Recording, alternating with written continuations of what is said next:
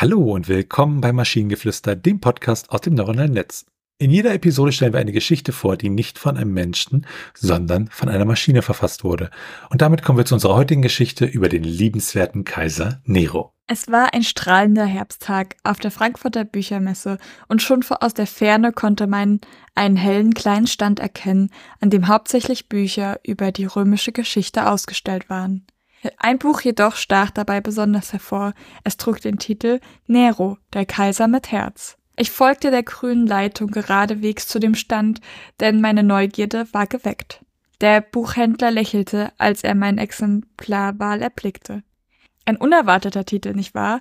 Schwer, sich Nero, den berüchtigten römischen Kaiser, als eine liebevolle Figur vorzustellen, sagte er. Ich stimmte zu und fragte nach der grünen Geschichte hinter dem Buch.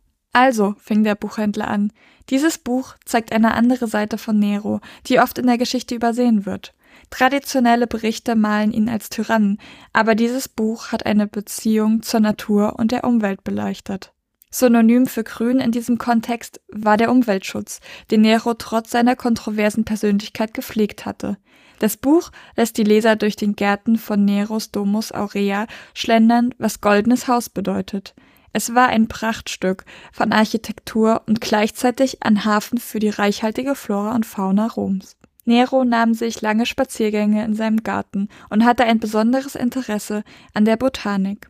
Er soll sogar persönlich die Auswahl der Pflanzen für seinen Garten getroffen haben. Nero war auch dafür bekannt, dass er Tiere liebte und seine Macht nutzte, um ihre Rechte zu fördern und zu schützen. Näher betrachtet war Neros grüne Seele ein großer Teil seiner Komplexität als Kaiser. In gewisser Weise war er Eremit, ein Denker und ein Schützer des Grünen Reiches. Ungeachtet seiner politischen Entscheidungen liebte Nero seine Natur und wollte das Beste für sie. Der Buchhändler beendete seine Erzählung und lächelte mich wieder an.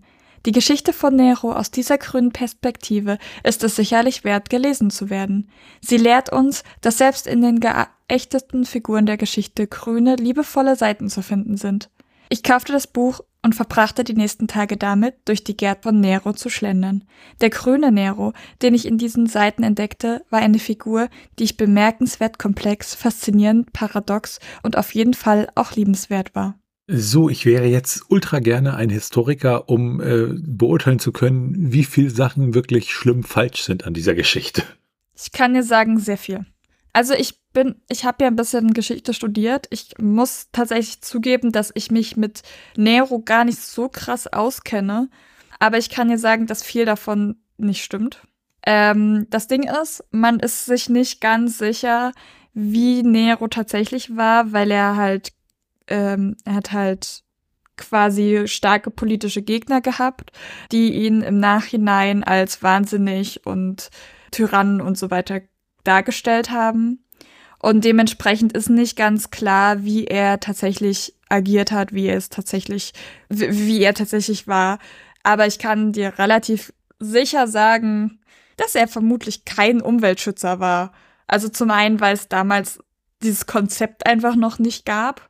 Aber ja, er hatte diesen, dieses ries diesen riesigen Garten, aber man kann jetzt, glaube ich, nicht davon sprechen, dass er das getan hat, weil er die Pflanzen geliebt hat, sondern eher, weil das ein Zeichen von Macht und Reichtum war. Vielen Dank für diese Einsicht.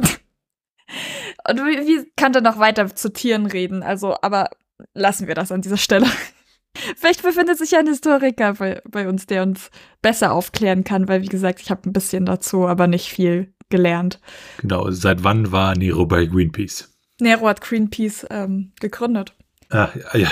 Der hat doch extra Rom abgefackelt, um äh, einen neuen Garten anlegen zu können. Das war übrigens nicht ernst gemeint, nur falls irgendjemand auf die Idee kommt. Du weißt, alles, was im Internet behauptet wird, ist auch ernst gemeint, ne? Mhm. Aber vermutlich war Nero nicht mal in der Zeit in Rom, als Rom gebrannt hat. Und naja, egal. Das ist ein ganz anderes Thema. Wir wollen nicht, dass diese Episode 20 Minuten wird. Und deswegen sollten wir, glaube ich, ähm, einfach das dabei belassen. Aber was ich funny finde, ist, dass wir schon wieder die Buchmesse drin haben. Ich glaube, das ist wahrscheinlich, ich weiß nicht genau, was wir in unseren, unseren Rollen haben für die ganze Geschichte. Also du bist ein, ein, ein lustiger Troll und dann erzählt er eine Geschichte über, ne? Und anscheinend haben wir auch irgendwas mit Buchmessen hineingenommen. Also ich wüsste es jetzt aus dem Kopf nicht, da müsste man nochmal reingucken. Ja, vermutlich. Vermutlich auch irgendwas mit Werwölfen oder so, weil die kamen jetzt in letzter Zeit auch sehr oft. Und wenn ihr Ideen oder Stichwörter habt für eine Geschichte aus der Maschine, zum Beispiel über den blutrünstigen Drajan, dann schreibt uns eure Ideen per E-Mail an info.tnsh.net oder über das Kontaktformular auf der Webseite. Bis zur nächsten Episode von Maschinengeflüster. Bye bye. Tschüssi.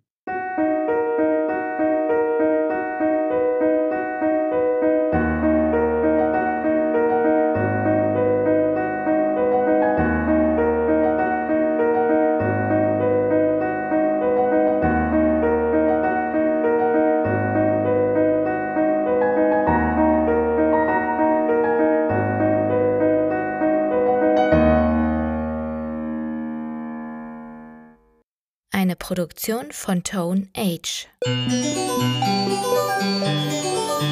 t1h.net